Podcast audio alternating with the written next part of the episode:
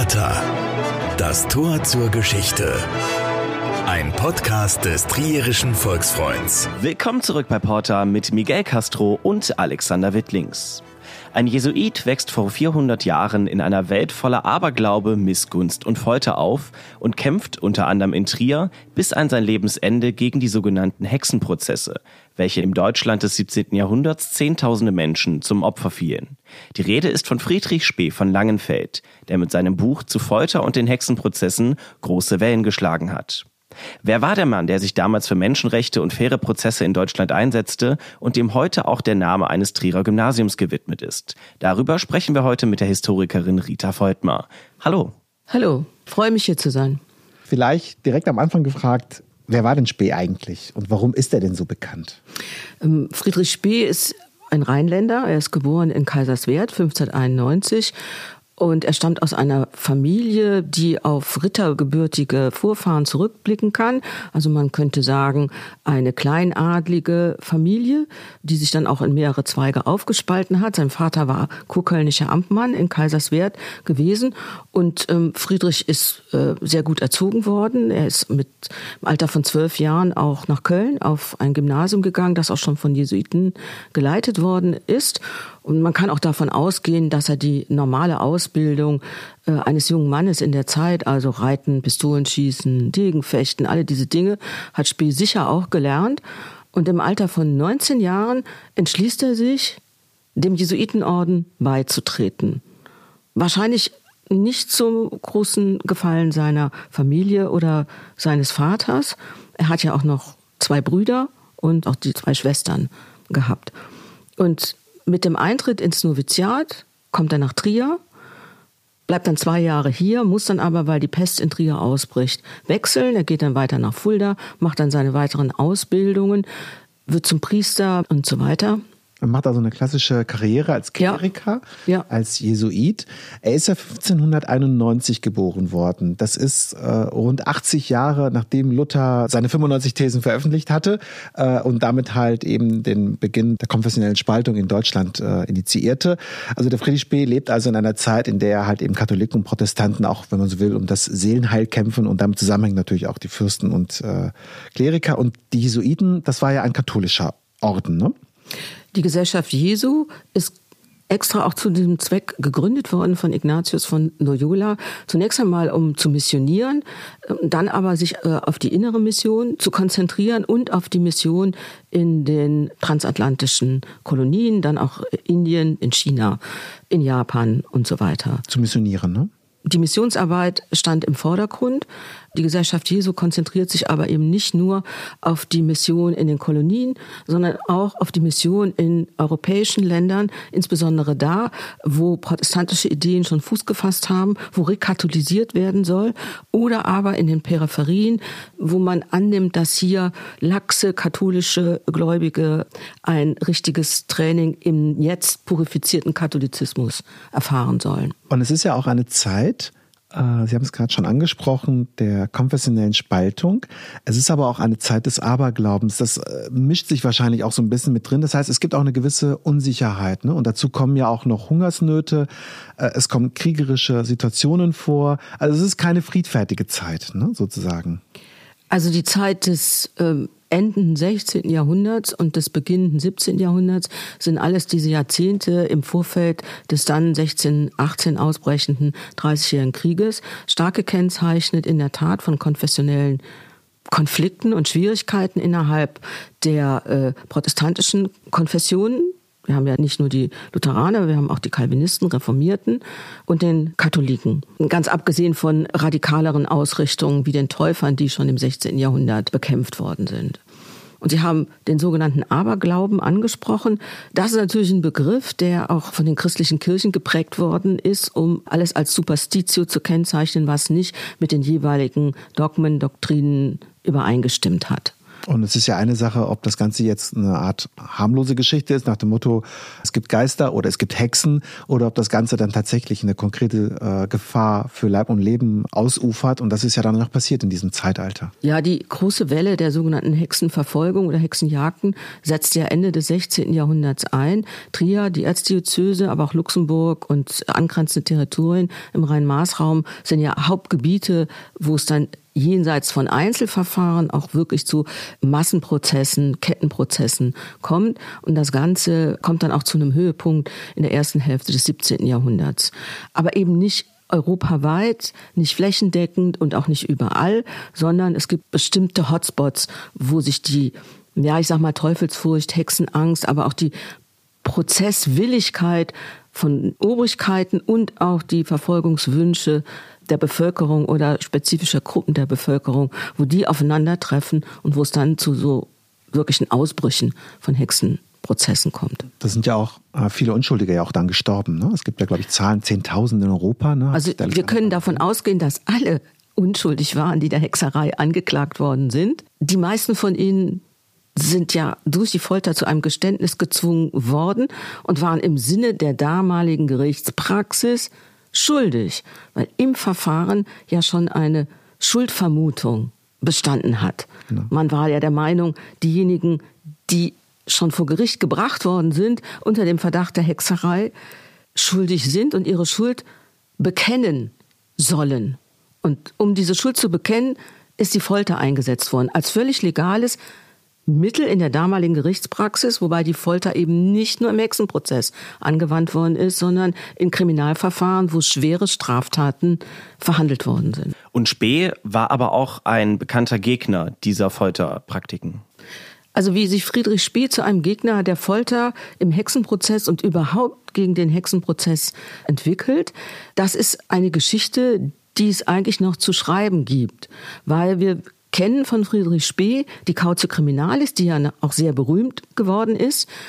Wie er dann dazu findet, darüber macht die Forschung verschiedene Aussagen, dass er, und so steht es ja dann auch in der Kauze zum Teil auch zu lesen, dass er aus eigener Erfahrung berichtet, weil er vermeintliche Hexen oder als solche verurteilte Menschen vielleicht als Beichtvater gedient hat, vielleicht auch auf den Scheiterhaufen zum Scheiterhaufen begleitet hat. In dieser Funktion waren viele Jesuiten in der Zeit unterwegs, als Gefängnisseelsorger in den Kerkern, den Verurteilten, den Reuigen, den Geständigen auch die Beichte abzunehmen und sie auch bis zur Hinrichtung zu begleiten, ihnen das Sakrament ähm, zu reichen und eben diesen seelischen, geistlichen Trost zu leisten. Und gerade diese Funktion der Beichtväter, das sind Personen oder Personengruppen, die Spee auch in der Kautio sehr scharf angreift. Denn Sie müssen sich ja Folgendes vor Augen führen. Prinzipiell waren alle der Hexerei Angeklagten aus unserer Warte unschuldig. Sie werden aber durch die Haftbedingungen, durch die Fragen, durch die Folter zu einem Geständnis gezwungen, das in unseren Augen falsch ist, aber nach der Gerichtspraxis damals war. Wenn diese Menschen jetzt beichten, müssen sie ja sozusagen ihr Innerstes offenlegen. Sie müssten also sagen, ich habe gelogen. Ich habe Menschen der Zauberei bezichtigt, die unschuldig sind. Ich bin dazu gezwungen worden. Durch die Folter, durch die Fragen, durch dieses Gerichtsverfahren. Wie soll sich ein Beichtvater jetzt entscheiden? Kann er eine solche Person, die sozusagen lossprechen von ihren Sünden? Aber dann müsste ja diese Person, die er als unschuldig dann ansieht, was passiert dann? Soll er vor Gericht sagen, diese Person ist unschuldig, ihr habt hier jemanden verurteilt, der eben nicht vor Gericht gehört hätte. Dieses Dilemma, in dem sich die Angeklagten befindet, ist auch ein Dilemma für die Beichtväter. Manche, das kennen wir aus anderen Berichten, versuchen dann zugunsten der Angeklagten ähm, zu intervenieren, auch aus den Reihen der Jesuiten und geraten selber unter Umständen in Verdacht. Denn ähm, Hexenkommissare oder Gerichte, die Hexen verurteilen, gehen ja davon aus, dass sie ein ja von Gott gewolltes Werk verrichten und ganz im Sinne der vorgeschriebenen, in den peinlichen Gerichtsordnungen und so weiter festgelegten Prozedere vorgehen. Und dann kommt Spee, schreibt ein Buch, anonym, Und zwar relativ spät, ne? 1631 ist es. Kommt die erste Auflage. Kommt raus. die erste Auflage, ja. ne? Ähm, also da ist er schon äh, kein äh, junger Mensch mehr. Ähm, er hat auch schon verschiedene Stationen äh, gehabt, da kommen wir später darauf zurück. Ähm, und diese Cautio Criminalis erscheint also 1632, äh, nennt sich rechtliche Bedenken wegen der Hexenprozesse. Was steht denn da konkret drin? Also die Cautio Criminalis versucht ja deutlich zu machen, dass die Folter im Hexenprozess nur falsche Geständnisse hervorbringen kann. Und Spee greift mehrere Gruppen äh, an, die er äh, verantwortlich macht für diese ausufernden Verfahren. Zum einen gehören dazu äh, die Beichtväter, die haben wir ja schon angesprochen. Dazu gehören aber auch die Geistlichen, die unter Umständen nur Stubengelehrte sind die die Geständnisse vielleicht lesen oder die dämonologische Traktate schreiben oder die unter Umständen auch als geistliche Fürsten gleichzeitig ja auch weltliche Gerichtsbarkeit ausüben. Und denen unterstellt er, dass sie einfach diese ganzen, in Anführungszeichen, Märchen oder diesen Aberglauben über die Hexen oder diese Hexenfurcht ähm, einfach annehmen und für wirklich halten und gar nicht überprüfen. Und er schlägt auch vor, geht doch mal in die Kerker und schaut euch diese armen Menschen an, die da in Ketten liegen und äh, schwersten Qualen ausgesetzt werden und überlegt dann, ob das wirklich wahr sein kann, äh, was aus äh, denen sozusagen rausgepresst worden ist. Und er macht das ja auch ganz clever. Ne? Also ich habe hier eine Übersetzung äh, vorliegen von 1939, die halt seitdem nochmal neu aufgelegt worden ist. Ne? Es gibt wahrscheinlich aktuellere Übersetzungen. Man sieht also, dass halt seine Schrift in Form von Fragen und Antworten aufgesetzt ist. Ne? Ja, Genau, ne? Also eins steht hier zum Beispiel, ähm, äh, ob es in Deutschland mehr Hexen und Unholde als andersort gibt oder was die Hexerei für ein Verbrechen sein soll, Fragezeichen und dann kommt immer ich aber sage oder ich antworte. Ne? Ja, aber diese Art des Dialoges, das ist eine Art von Dialog, die er führt, das ist eine ganz übliche Art und Weise, äh, an so eine Fragestellung heranzugehen. In anderen äh, Traktaten für und gegen die Hexenprozesse sind auch, dann sind es aber zwei Personen, wo einer fragt und einer antwortet und man auf diese Art und Weise Pro- und Kontra Argumente gegeneinander äh, abwägen kann. Er war ja ein trainierter Theologe und kannte auch diese Art der Auseinandersetzung. Und als Jesuit war er auch gerade auch in solchen Dingen hoch ausgebildet. Und er war auch vorsichtig genug, auch Vorkehrungen zu treffen. Also er hat ja die Schrift anonym veröffentlicht und äh also um diese Art der Veröffentlichung, da ranken sich ja immer noch viele Fragen.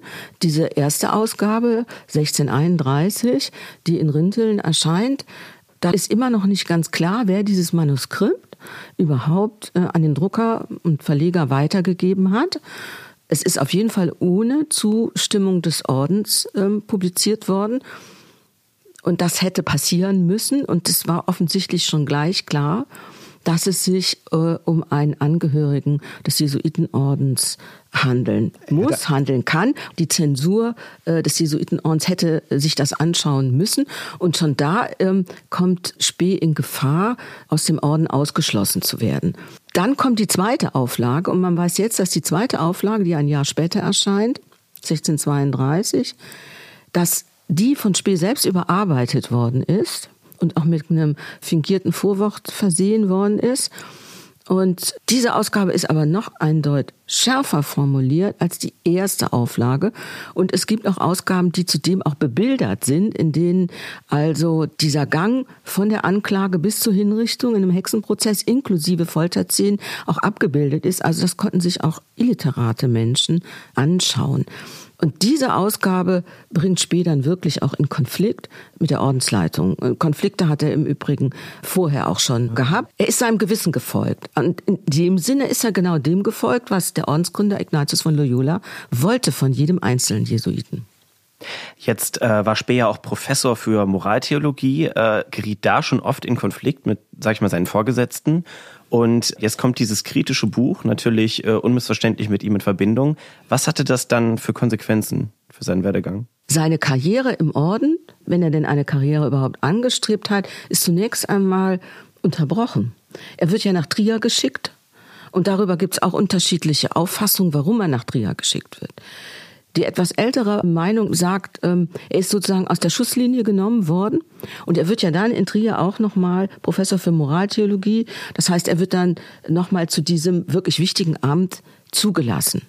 Man könnte aber genauso gut sagen, und das ist eine Meinung, die ich eher vertreten würde.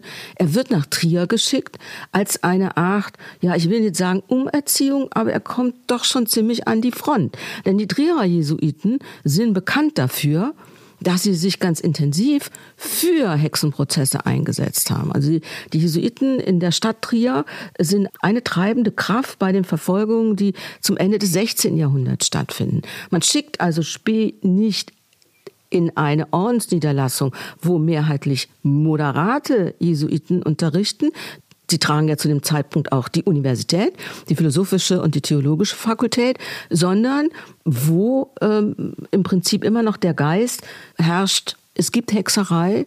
Wobei Spee selber gar nicht äh, den Glauben an Hexerei in Frage gestellt hat. Ne? Ja, darüber gibt es auch ganz viele Diskussionen.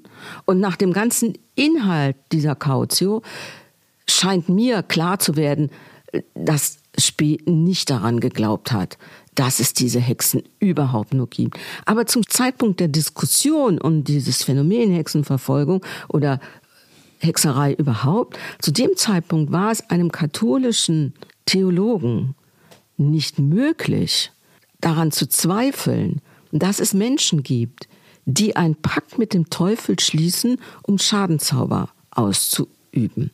Ein ganz vehementes Argument dagegen ist bereits in Trier ähm, 1592 geäußert worden von dem katholischen Theologen Cornelius Loos, der die Sache an der Wurzel angepackt hat und gesagt hat, der Dämon kann nicht in körperlicher Gestalt erscheinen. Der Dämon, der Teufel, die Dämonen haben eine Substanz, die komplett von der Materie getrennt ist. Wenn das aber der Fall ist, dann gibt es keinen Pakt, dann gibt es keine Botschaft, keinen Flug und keinen Schadenzauber. Das ist alles nichtig. Und Cornelius Loos, der gleichzeitig auch die schrecklichen Mechanismen des Hexenprozesses angegriffen hat, der geht in zwei Richtungen mit seiner Argumentation, wird aber zum Widerruf gezwungen, dieser ganzen skeptischen Thesen. Und dieser Widerruf wird von einem Ordensbruder von äh, Spee publiziert, nämlich von Martin del Rio. Und Spee hat Martin del Rio gelesen das war eine Autorität im Orden. Er kannte also diesen Widerruf von Cornelius Loos. Und es war klar, dass keine Argumentation von katholischer Seite in diese Richtung gehen durfte. Also eine völlige Leugnung einer Materialität des Teufels oder eine Leugnung von Teufelspakt, blasphemischer, heretischer Verbindung das war eine Argumentationsstrang, den Spee nicht aufgreifen konnte, sonst wäre die Sache sofort verketzert worden. Dafür konnte er aber zeugen in seinem Buch mit der Frage, ob die Folter rechtmäßig ist ne? Äh, und ob man sie überhaupt anwenden könnte. Er hat das auch in so einer Frage formuliert. In, äh, Im Buch hier steht, ob die Folter ein taugliches Mittel sei, die Wahrheit an den Tag zu bringen. Ja, die Diskussion über die Anwendung der Folter ist auch nicht völlig neu. Aber ähm, er formuliert das auch in sehr, sehr scharfsinniger und sehr präziser Art und Weise aus.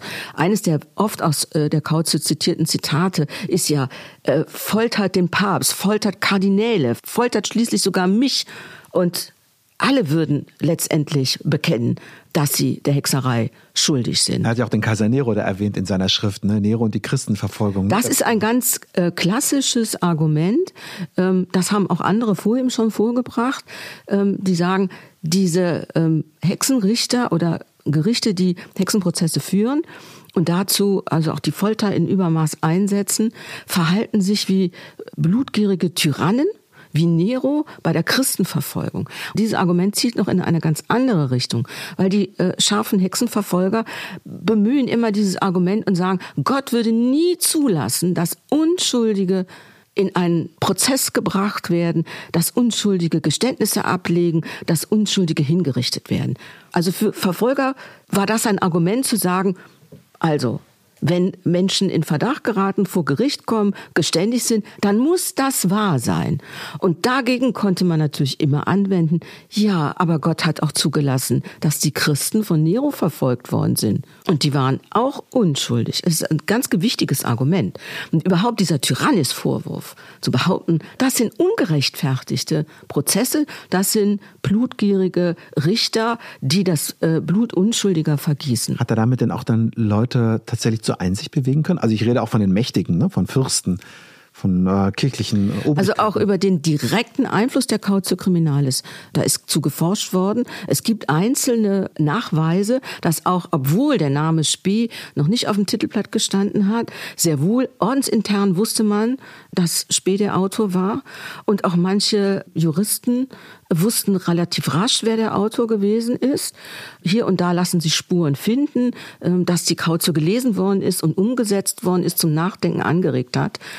Wahrscheinlich ähm, den größten Einfluss hat die Cautio dann im Nachhinein in der Rezeption auch genommen. Christian Tommaso ist ja auch ein großer Gegner, ähm, kannte die Cautio und hat erstmal geglaubt, sie ist von einem Protestanten geschrieben worden.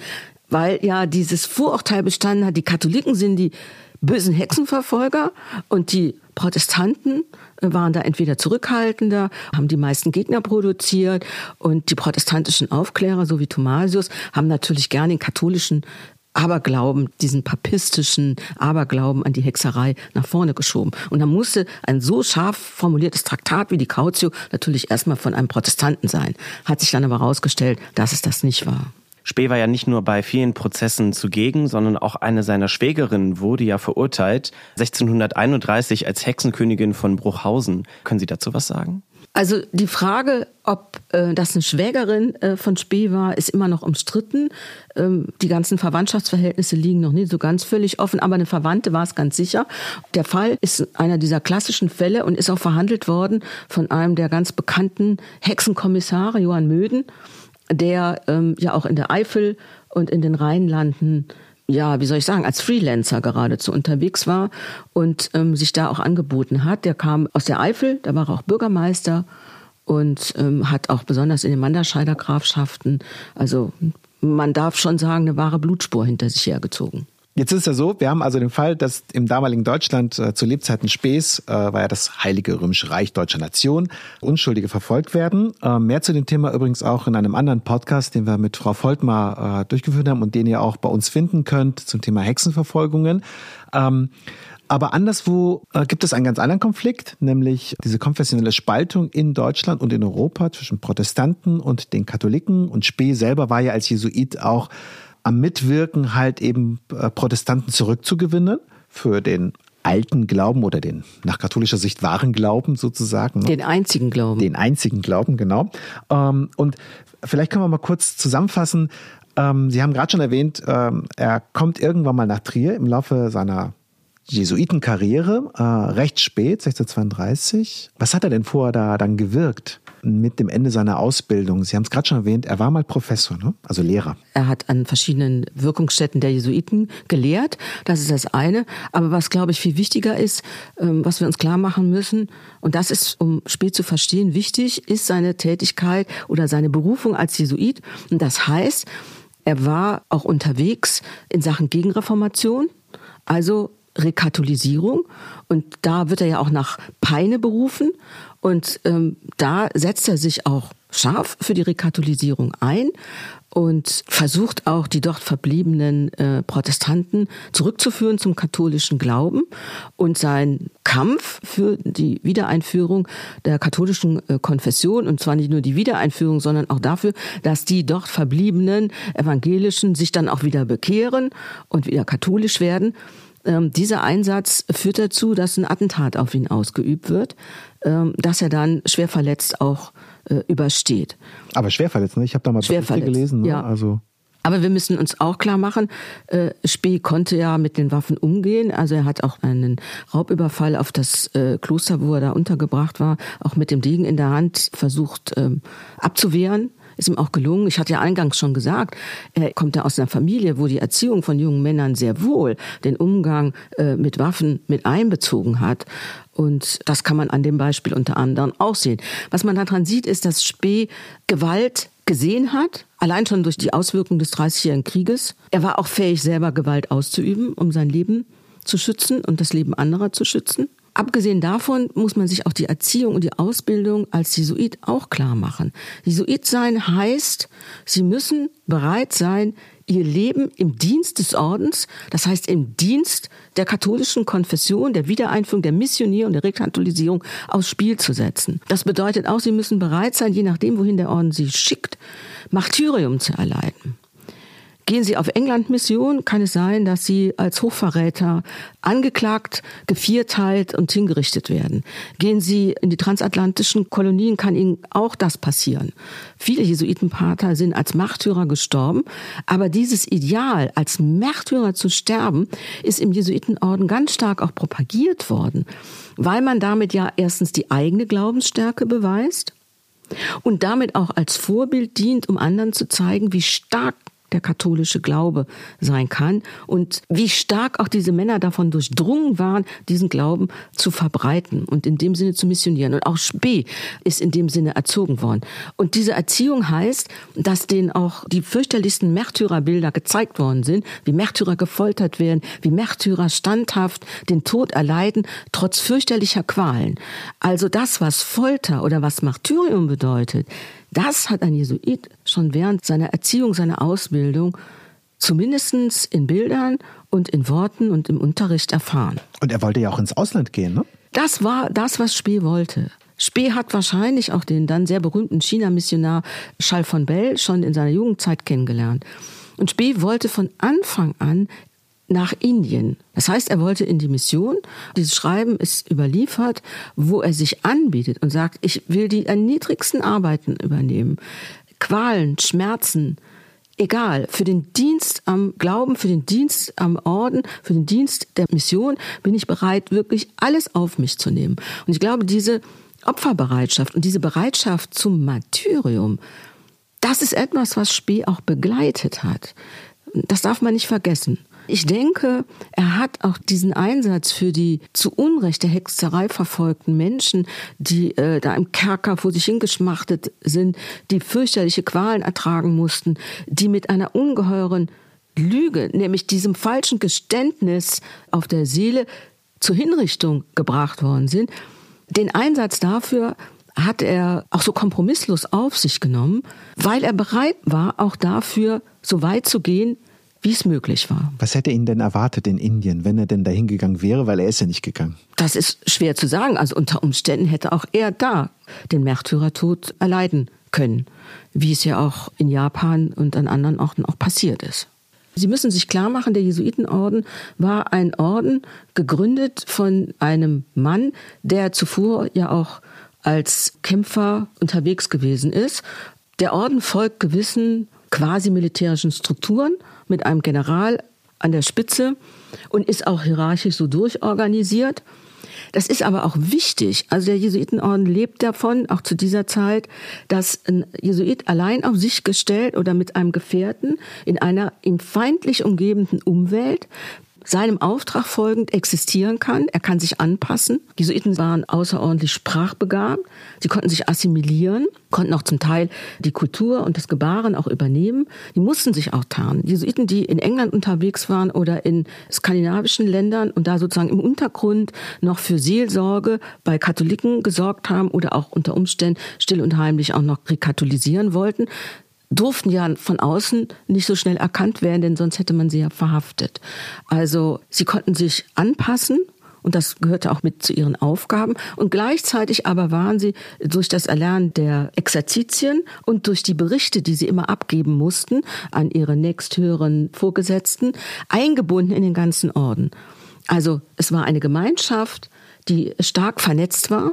Die Jesuiten haben ein Netzwerk über in ganz Europa, aber auch in den Kolonien, das miteinander kommuniziert und gleichzeitig ist jeder Jesuit aber in der Lage, für sich zu agieren, gemäß dem ihm eintrainierten Regeln. Es war aber schon eine sehr aufwendige und vielschichtige Ausbildung dann zum Missionar. Ja, durchaus. Aber die Jesuiten waren sehr erfolgreich. Die bekommen ja einen sehr großen Zulauf an jungen Männern. Viele junge Männer sind ganz begeistert davon. Die wollen unbedingt, wie Spee, Jesuit werden. Natürlich würde ich sagen, spielt da auch Abenteuerlust mit.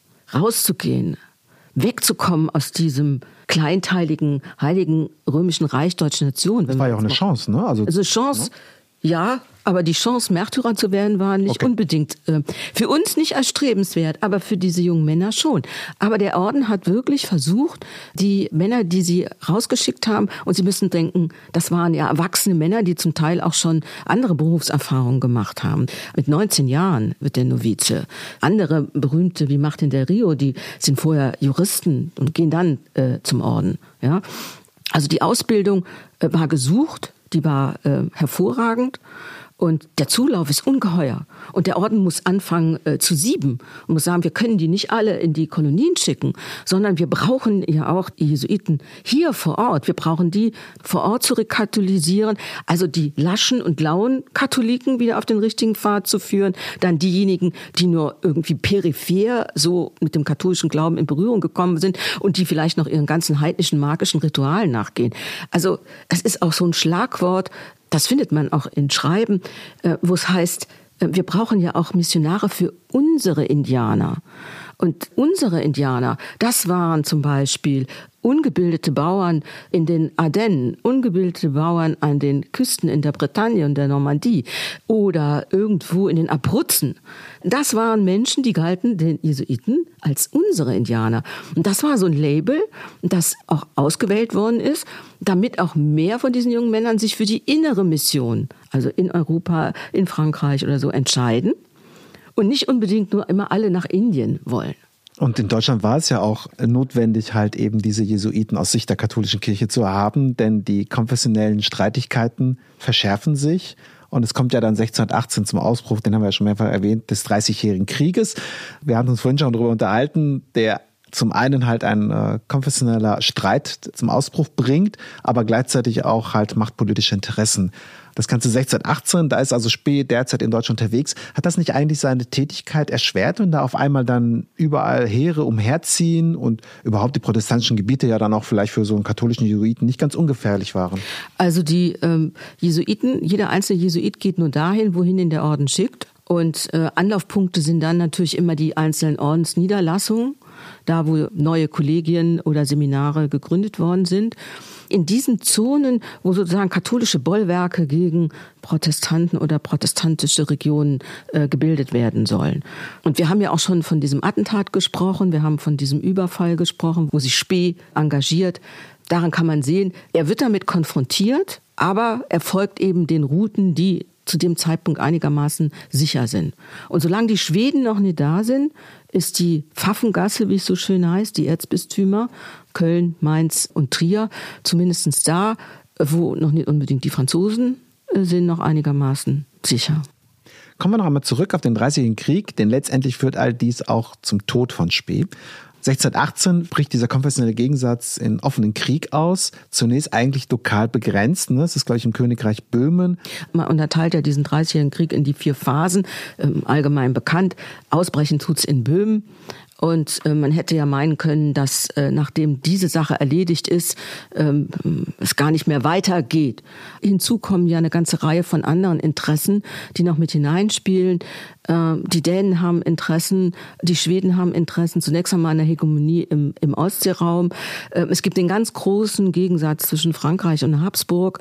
Dann auch Richelieu, der zunächst einmal so eine, ja, wie soll ich sagen, äh, so eine Schutzpolitik und Fortenpolitik betreibt. Der und, Kardinal von Frankreich, ne? Der Kardinal von Frankreich, die Franzosen zunächst einmal nicht offen in den Krieg eingreifen, dann aber doch und letztendlich auch mit den Schweden sich verbünden. Allein daran kann man sehen, dass der konfessionelle Konflikt und die machtpolitischen Interessen sich ganz eng miteinander verknüpfen. Und wie ist dann Trier da hineingeraten? Also Spee war ja seit 1632 äh, in Trier, er ist dahin geschickt worden und dann kommt dieser Krieg auch nach Trier.